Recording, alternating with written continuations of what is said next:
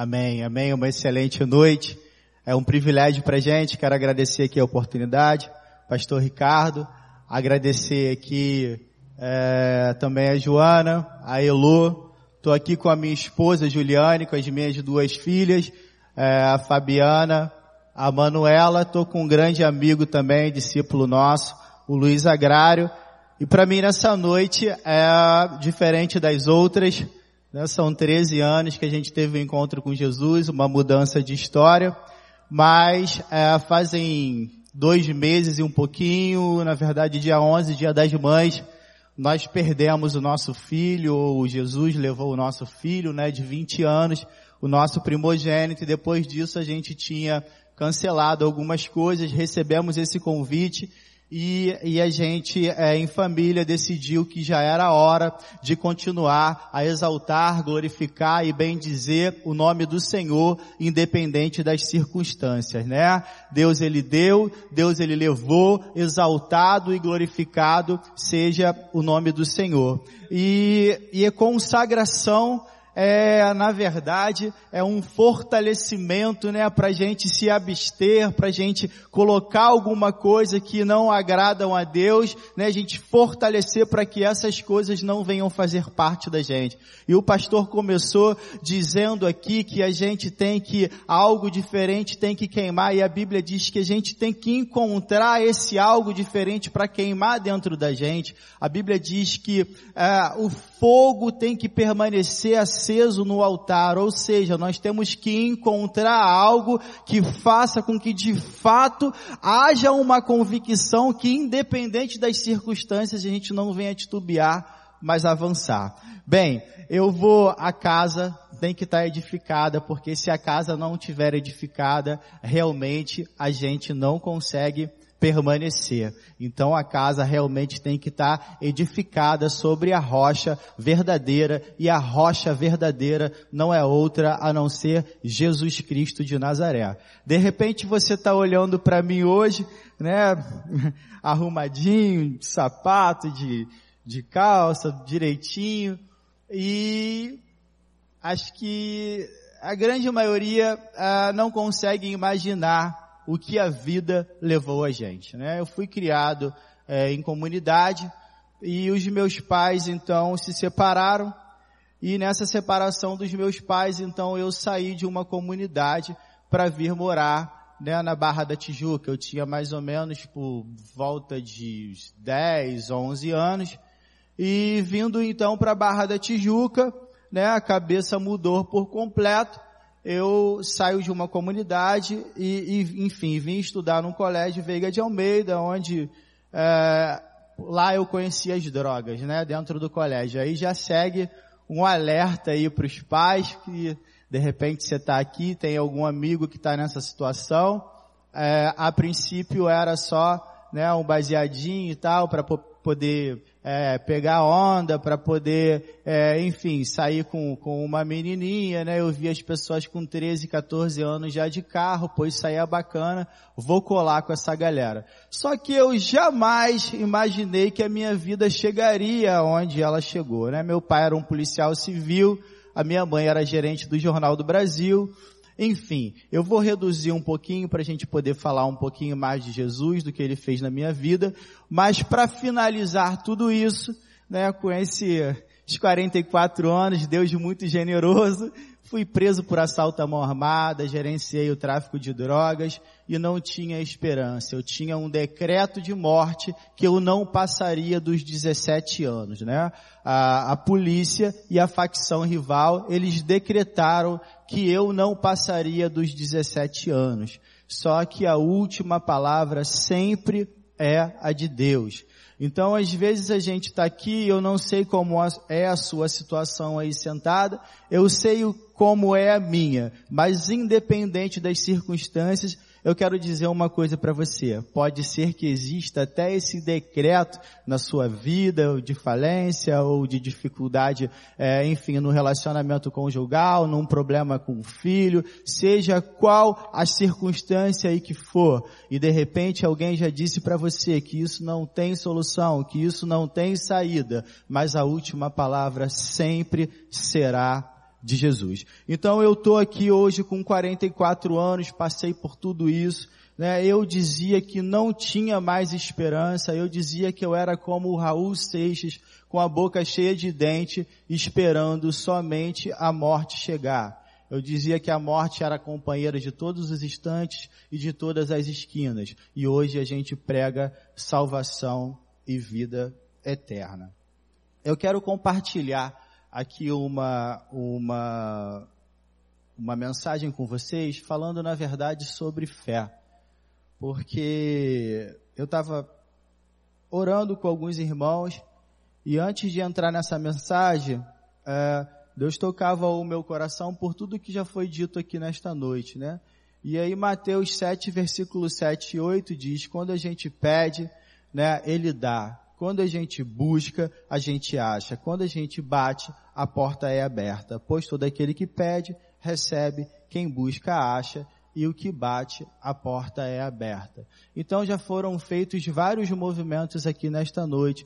Então eu tenho certeza que a manifestação e a graça de Deus já nos atendeu. Mas é uma noite realmente que eu quero compartilhar um pouquinho das experiências do que a Bíblia diz que onde abundou o pecado, superabundará a graça de Deus. Então eu quero compartilhar um pouquinho do que é a nossa vida hoje. Né, a Bíblia também diz que no lugar da desonra, Deus dá a dupla honra. Então, as mães não permitiam que os filhos chegassem perto de mim. E hoje eu entendo com toda razão. Imagina eu, né, pastor? Na comunidade, de fuzil, de pistola, de granada, próximo, né, polícia, facção rival, aconteceu alguma coisa e os filhos queriam chegar perto de mim. E as mães, com toda razão, claro, não deixavam chegar perto de mim de jeito nenhum. Os que chegavam, chegavam escondido e hoje eu entendo claramente. Naquela época eu não conseguia entender, poxa, que isso, né? Apesar de estar envolvido nisso tudo, eu não sou mal, eu sou bonzinho, né? Por que que elas não deixam os filhos chegarem perto? E hoje é, quando a gente visita alguns parentes onde a gente, é, onde eu fui criado, é, essas mesmas pessoas chegam perto da gente e diz, poxa, não existe pessoa melhor para poder ir lá em casa. Eu estou com um problema com meu filho, eu estou com um problema com o meu, com meu marido, eu estou com um problema com algum ente e, e você é a pessoa mais adequada porque passou por tudo isso, entende tudo isso. Então as pessoas hoje, aquelas mesmas pessoas que não permitiam que os filhos chegassem próximos a gente, são as pessoas que hoje convidam a gente para poder tomar um café, são as pessoas hoje que convidam a gente para poder almoçar é, na casa delas. Então assim, o que eu, o que eu na verdade é, quero de fato compartilhar acerca da fé. Romanos capítulo 5, versículo 3, 4 e 5. Vou ler, eu vou ler um. Justificados, pois, pela fé, tenhamos paz com Deus por nosso Senhor Jesus Cristo, por quem obtivemos também o nosso acesso pela fé a esta graça, na qual estamos firmes e gloriemos, gloriemos-nos na esperança da glória de Deus. E não somente isso, mas também gloriemos-nos nas tribulações, sabendo que a tribulação produz perseverança e a perseverança a experiência e a, a experiência a esperança. A esperança de quê? A esperança da glória de Deus. Então, como eu compartilhei, é um momento de dificuldade para a gente enquanto família. É um momento que a gente é, questionou algumas coisas, né? Mas a gente entendeu. E o maior de tudo isso é, é, esse finalzinho aqui, a esperança na glória de Deus. Porque o que acontece? Às vezes a dificuldade ela é muito grande né? e a gente não consegue compreender de fato. E, e eu lembro que quando eu, eu cheguei ah, as primeiras vezes eu entrava e, e, eu escutava algumas coisas e eu achava que aquilo era um jargão e que aquilo não aconteceria. Né? As pessoas diziam, ah, da forma que você entrou, você não vai sair. E hoje eu quero dizer isso pautado na palavra de Deus que da forma que de fato nós ultrapassamos aquela porta, nós não vamos sair, porque é a palavra de Deus que nos afirma isso. Romanos capítulo 10, versículo 17, diz que a fé, ela vem pelo ouvir, e ouvir a palavra de Deus. E a gente não fez outra coisa nessa noite aqui dentro, a não ser ouvir a palavra de Deus. E automaticamente a sua fé, de alguma forma, ela já foi aguçada. E a Bíblia também, ela diz que se a nossa fé for do tamanho de um grão de mostarda, a gente vai dizer para esse problema, sair e ele vai sair. E uma outra coisa, João capítulo 8, versículo 32, diz que quando a gente, né, conhecereis a verdade e a verdade vos libertará. E a verdade é o que? É a palavra, é o que a gente está ouvindo aqui. Então a verdade ela já está entrando de uma forma profunda e poderosa nos nossos corações, tratando as nossas dores, as nossas emoções, as nossas limitações e colocando a nossa mente, o nosso coração a nos levar a um nível diferenciado de encontro verdadeiro e genuíno com Jesus. Não só para mudar a nossa história, porque mudar a nossa história é muito fácil fácil, mas Jesus trouxe a cada um de nós nesta noite aqui para mudar completamente a história daquelas pessoas que estão dentro da comunidade essa hora usando drogas. Porque é muito legal a gente estar tá reunido aqui e a gente tem que estar tá reunido aqui mesmo. Mas imagina quantas pessoas nesse momento agora estão perdendo as vidas enquanto a gente está reunido aqui. Então, em nome de Jesus, eu rogo a minha oração nesta noite.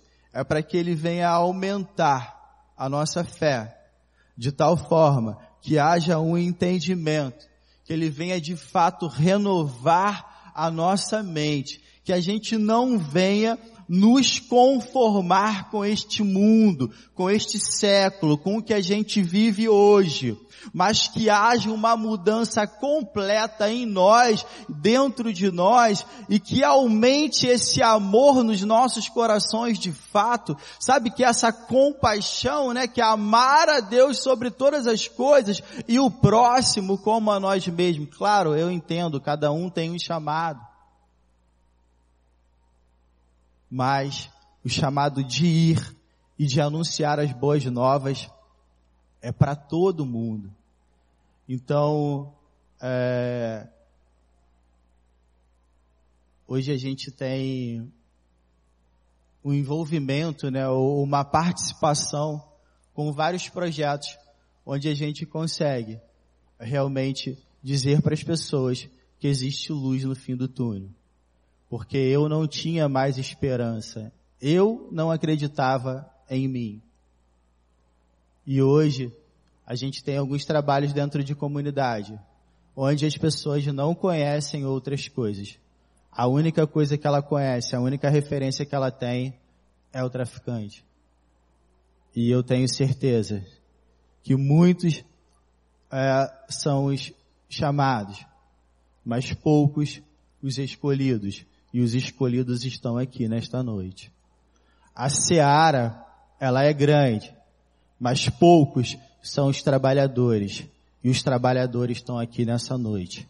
E eu quero te incentivar na autoridade do nome de Jesus, não dramatizar pelo que o momento que estamos passando, pelo que eu passei, nada disso, mas com todo o entendimento de uma renovação realmente de mente, sabe? Que o amor possa dilatar de tal forma no seu coração, porque numa próxima oportunidade, num convite, a gente tem alguns materiais de slide, onde eu coloco alguns meninos armados, e muitas das vezes a gente acha que isso não é responsabilidade nossa. A gente acha que isso é responsabilidade do Estado. A gente acha que isso é responsabilidade dos pais porque não educaram bem. Mas eu quero dizer que essa é a responsabilidade da igreja. Essa é a responsabilidade minha e sua. E muitas das vezes nós passamos por este lugar, vemos essas pessoas e sequer nós temos a coragem de falar do amor de Cristo para elas. E às vezes o que elas necessitam para poder uh, largar toda aquela situação é simplesmente de uma palavra, é simplesmente de um abraço, é simplesmente de alguém que, po que possa é, reservar um pouco do seu tempo e ensinar uma profissão, porque ela não tem. Ela simplesmente nasceu dentro de uma comunidade e ela é, tem o pai usuário de drogas, a mãe usuária de drogas, ela abre a geladeira, a única coisa que tem dentro da geladeira é vento, às vezes não tem nem água, a única coisa que tem dentro de casa é agressão de todas as formas, e quando ela sai, ela vê o traficante com um tênisinho bacana, com um fuzil bacana, e dá 20 reais na mão dela e fala, poxa, compra uma Coca-Cola ali para mim. E aí ela volta com a Coca-Cola, e aí ele fala, não, é, sobrou 10 reais de troco, ele vai dar o troco, não, tá maluco, você foi lá embaixo comprar, o troco é seu. E aquele menino nunca viu isso. E antes de ir embora, não querendo aliciar, mas por uma coisa é, do dia a dia, esse próprio traficante vai, pô, peraí, não vai embora não, vai beber um copo aqui comigo. Aí ele vai abrir a Coca-Cola e vai servir aquele menino. Ele vai fazer uma coisa que os pais nunca fizeram, que ele nunca teve. Né? E, e aquele menino, no dia seguinte, a primeira coisa que ele vai fazer quando acordar é procurar aquele camarada, porque aquele camarada foi o que uh, realizador de um sonho dele. Porque ele nunca tinha ido no mercado comprar um Yakut. Ele nunca tinha ido no mercado comprar um biscoito recheado. Com aqueles 10 reais, ele vai poder fazer isso. E Deus levantou eu e você nessa geração para que de fato a gente entenda isso. Porque se a gente não fizer algo, vão ser essas pessoas que vão tirar a nossa vida, que vai tirar a vida dos nossos filhos, que vão roubar o nosso carro. Eu sei que às vezes é um pouco complicado, mas é, é uma geração e eu espero que não passe dessa nossa, que realmente, sabe, venha queimar algo diferente dentro de nós. Hoje a gente tem um curso de pizza dentro do Degase, né, os menores infratores, e a gente tentou entrar lá de várias formas, só com a parte espiritual. E Deus deu a estratégia pra gente, participei de reuniões durante mais de ano, e não consegui abrir essa porta, e em uma das reuniões, ah, o diretor deixou, enfim, escapulir que de repente de uma forma profissionalizante seria mais fácil. Eu nunca tinha feito pizza na minha vida, não sei fazer nada, mas né, em, em, com um outro, um pastor amigo nosso, né, presidente de um instituto, ele startou e falou, não, a gente faz um curso de pizza. Não, a gente não faz e me fez essa pergunta diante dos diretores. Aí eu falei, ah, se você está falando que a gente faz, a gente faz. Então a gente saiu com data marcada para começar o curso duas semanas na frente. Nem ele sabia fazer pizza e nem eu. Saímos, e agora? Como é que faz? Não, agora a gente vai orar e Deus vai enviar o pizzaiolo. E foi assim, a gente orou e Deus enviou e já vai para dois anos, a gente alcança é, 15 jovens por semana e agora a gente está alcançando mais, que a gente multiplicou, já está em outra unidade. Então, nessa outra unidade, a gente atende 15 de manhã e 15 à tarde, com mais 15 na outra unidade. A gente consegue falar do amor de Jesus para 45 jovens, né, adolescentes, e não só falar do amor de Jesus. A gente consegue dizer para ele, olha só, a oportunidade está sendo dada a você. Mateus 25, né? Estive na prisão e foste me visitar. É o que a gente fala para ele, é como se fosse o próprio Jesus entrando, entrando aqui para te visitar. Porque na verdade a sociedade quer colocar você ali no paredão e, e dar um monte de tiro em você, que vai acabar o problema. Só que tem algo diferente dentro de mim e eu sei que dentro de você também tem, que chama-se o Espírito Santo. E essa chama ela aquece de tal forma que ela nos impulsiona a fazer tal situação. Então muitas das vezes, né, com recurso próprio que a gente faz isso é com voluntariado. Então, muitas das vezes aqui eu aproveito para pedir perdão para minha esposa, para minhas filhas. Às vezes a gente tira até alguma coisa de casa para poder fazer, mas graças a Deus, Deus nunca permitiu que faltasse nada e o nome do Senhor ele é exaltado e glorificado naquele lugar. A gente tem testemunhos de jovens, né, de próprio agente que pararam, que parou para comer uma pizza e essa pizza ela foi feita de uma parceria de três menores infratores que montaram lá quando eles né, eh, receberam a liberdade assistida, a liberdade provisória, montaram uma pizzaria fizeram uma parceria. Então a gente hoje tem jovens dentro da igreja transformado, e, e dá resultado. Eu creio convictamente que dá o resultado porque deu resultado comigo. Então assim, não é uma situação que eu vou lá, não. Eu creio, né? A parábola do semeador. É, uma caiu em terreno pedregoso, a outra em terreno espinhoso, uma ficou à beira do caminho, o pássaro veio e comeu, mas eu creio convictamente que quando há um propósito específico, que quando a gente se posiciona diante de uma causa, a semente ela sempre cai em boa terra. E eu tenho uma certeza e uma convicção que Jesus não trouxe você aqui nessa noite uh, sabe, para que você saísse daqui sem esse entendimento, o entendimento que é necessário a gente gerar vida na vida das pessoas, porque se não for para exaltar, glorificar e bem dizer o nome do Eterno, não faz mais sentido a gente estar tá aqui, a nossa vida não pertence mais a gente, quando a gente levanta a nossa mão e reconhece a Jesus Cristo como o Senhor e Salvador das nossas vidas, nós matamos a nós mesmos mesmo, não sou mais eu quem vivo, é Cristo quem vive em mim, então eu não vou fazer mais os meus desejos, mas antes eu vou fazer o desejo do meu Pai. Agora é necessário que esse entendimento, que essa conexão, que essa confirmação venha tocar a sua mente e o seu coração, porque eu tenho certeza que o maior desejo desses pastores locais é que essa chama venha aquecer no teu coração de tal forma que você venha ver, ver um morador em situação de rua ali, mas não venha ver ele da maneira que ele se encontra hoje, mas você venha olhar para minha vida hoje e visualizar essa pessoa como eu estou hoje. Estava preso há cinco meses e um pouquinho. Fui preso no assalto à mão armada, a vítima foi agredida. O irmão da vítima era um promotor de justiça. Uma tia minha foi me visitar e ela disse: Deus me revelou. Eu vou te ver na rua em sete dias dentro da igreja. Eu falei, maluca, louca retardada, bitolada, esse negócio de Jesus pirou a tua mente. Passava nem em porta de igreja, irmão. Queria saber era de assaltar e de usar drogas. Eu ia a julgamento aquela semana. Como que ela ia me ver na rua? Eu ia ser condenado, né, aos olhos naturais, seria condenado a no mínimo sete, dez anos. Fui a julgamento aquela semana.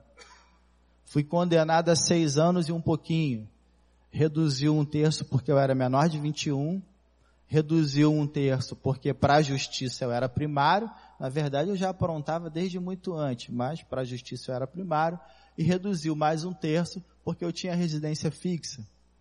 E o juiz assinou uma sursis, né? uma lei que você precisa somente mensalmente assinar. Que com certeza já era a mão de Deus utilizando a caneta, né? O pastor já fez a oração aí nessa noite e eu já recebi a minha bênção em nome de Jesus, já tenho certeza que eu vou conversar com o advogado essa semana. Chegar lá já não tem mais problema nenhum, já as dívidas já estão todas sanadas. Eu creio em nome de Jesus, eu já recebi. Ela falou, vende o carro, amor, para pagar isso. Eu falei, não, vamos começar a orar agora, porque semana que vem não vai ter mais dívida. Não foi a gente que fez essa dívida, as pessoas que fizeram. Então já recebi, já saí daqui com a minha vitória em nome de Jesus. Tinha uma palavra a se cumprir. E aí eu cheguei na delegacia à noite. Preso não é solto à noite. Só que tinha uma palavra, uma palavra de quem? Do Criador do céu e da terra, do regente do universo, daquele que não cai uma folha da árvore sem que ele não saiba e permita. O oficial de justiça era amigo do delegado. E aí eu sei que eles se comunicaram e me liberaram de noite. E eu peguei o táxi, eu, minha mãe e minha tia. Desci na comunidade, na rua onde nós morávamos. Se eu tivesse subido direto, mas tinha uma palavra. Aí eu saí, fui na boca de fumo, usei drogas, voltei e aí eu fui subir. Quando eu fui subir, a minha vozinha estava entrando na igreja. E aí ela entrou na igreja. Eu estava preso cinco meses, um pouquinho, mais alguns dias na, os sete meses que eu não via minha avó. O que que eu fiz? Fui falar com a minha avó. Não entrei na igreja, fui falar com a minha avó. Mas onde? Na igreja. Então eu estou abraçado com a minha avó e essa minha tia chegou e bateu no meu ombro. Eu não te disse que Deus tinha me revelado que eu ia te ver na rua em sete dias dentro da igreja? Então, mais uma vez, eu quero confirmar na sua vida, na autoridade do nome de Jesus. Eu não sei qual é a sua dor, eu não sei qual é o seu anseio, eu não sei qual é a sua limitação, eu sei que cada um de nós temos uma ou algumas, mas eu quero liberar nessa noite na autoridade do nome de Jesus, porque eu tenho quase certeza que tem alguém aqui no nosso meio que tem problemas como esse dentro de casa. Só que eu quero em nome de Jesus profetizar e liberar algo sobre a sua vida, porque aquilo que Jesus fez na minha vida, eu creio que ele vai fazer na sua vida e na vida do seu familiar. De repente você está aqui sentado e ainda não me disse nada. E Jesus também não me disse nada ainda. E você consegue? E de repente você, ah, não, no caso desse camarada aí deu jeito, mas no meu não tem jeito. Eu quero dizer para você, eu conheço um camarada que o apelido dele é Naldo tem jeito. Ele é um grande homem de Deus. E esse camarada, ele ficava tão doido que ele não cheirava nem só pó branco não. Quando acabava tudo, ele ficava tão desesperado que até café ele cheirava. E deu jeito para ele. Eu quero dizer para você que deu jeito para mim. Alguém acreditou em mim lá atrás. Alguém colocou o joelho no chão lá atrás pela minha vida. E hoje Deus me dá o privilégio de estar aqui com a minha esposa, casada há 22 anos. De estar aqui com as duas filhas, uma filha linda aqui, né? É, enfim, faz parte do louvor dessa área nossa terra. Hoje eu tenho uma pequenininha de seis anos aqui que conhece mais de Bíblia do que eu, conhece mais versículos que eu. Tá aqui a Manuela, uma benção. Pai, não pode comer sem orar. Não, a oração hoje é minha. Não, pai, em tal lugar está escrito isso. Em tal lugar está escrito aquilo. Não, não é assim não, pai. Vem cá, ó, não é assim que faz não. E eu quero profetizar isso na sua vida. Eu quero profetizar isso na sua casa. Eu quero profetizar isso na sua família. Porque vão fazer três meses, daqui a dois dias, que nós perdemos. Não sei se é perder, mas não sei se a palavra é essa, mas que a gente não entendeu ainda, minha esposa está falando, que nós perdemos o nosso filho primogênito, mas nós decidimos adorar. Nós decidimos avançar, porque nós sabemos que tem uma série de pessoas que dependem do nosso abraço, que dependem dos projetos que nós temos dentro da comunidade, que depende da gente estar falando do amor transformador, renovador que existe somente em Cristo Jesus. Tem uma galera que vem atrás da gente, tem um monte de gente que nos tem como modelo, como exemplo. E a gente não pode pensar só em nós. Porque se a gente titubear, se a gente balançar, existem uma série de pessoas vindo atrás da gente. E aquele que Jesus confia na nossa mão, a gente não pode lançar fora. Quem Deus tem colocado ao seu lado, e às vezes você não está perceptível, para poder abraçar, para ter uma palavra de conforto, de encorajamento, para poder sentar, ouvir o que a pessoa tem a dizer, por pedir uma revelação a Deus na causa, no problema daquela pessoa. Que Deus nos dê mais sensibilidade nessa noite, que a nossa fé seja aguçada e chegue num nível diferenciado meu irmão vai estar entoando aqui um louvor para continuar exaltando e glorificando o nome do Eterno. E juntamente com esse louvor eu vou estar orando para Deus confirmar isso no nosso coração. Para Deus nos dar esse desejo de andar mais uma milha. Para Deus ensinar a gente a dar outra face. Para que esse amor venha cada dia mais dilatar e ser generoso nos nossos corações e junto com as pessoas.